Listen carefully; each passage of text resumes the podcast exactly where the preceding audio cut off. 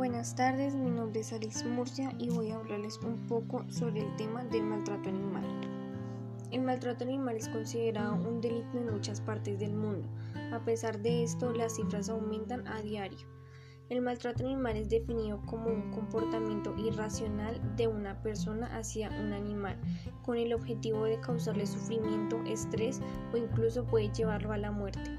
Psicólogos y expertos consideran este tipo de acciones como una antesala a la violencia social.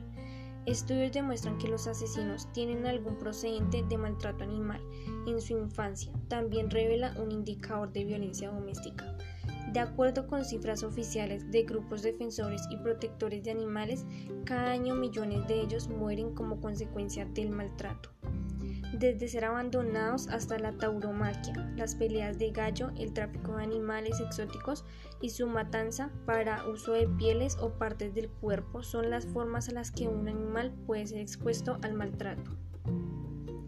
En este caso no solo incluye provocarles algún tipo de daño, sino también abandonarlos, no tenerlo en buenas condiciones de salud, mantenerlo atado en un espacio reducido por mucho tiempo o privarlo de su alimentación.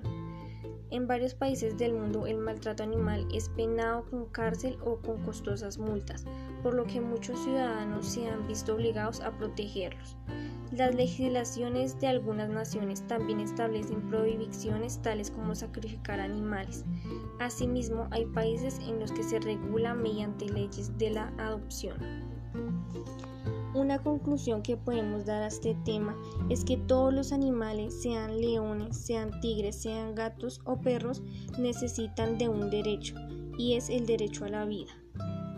Así que espero que les haya gustado y hasta la próxima. Gracias.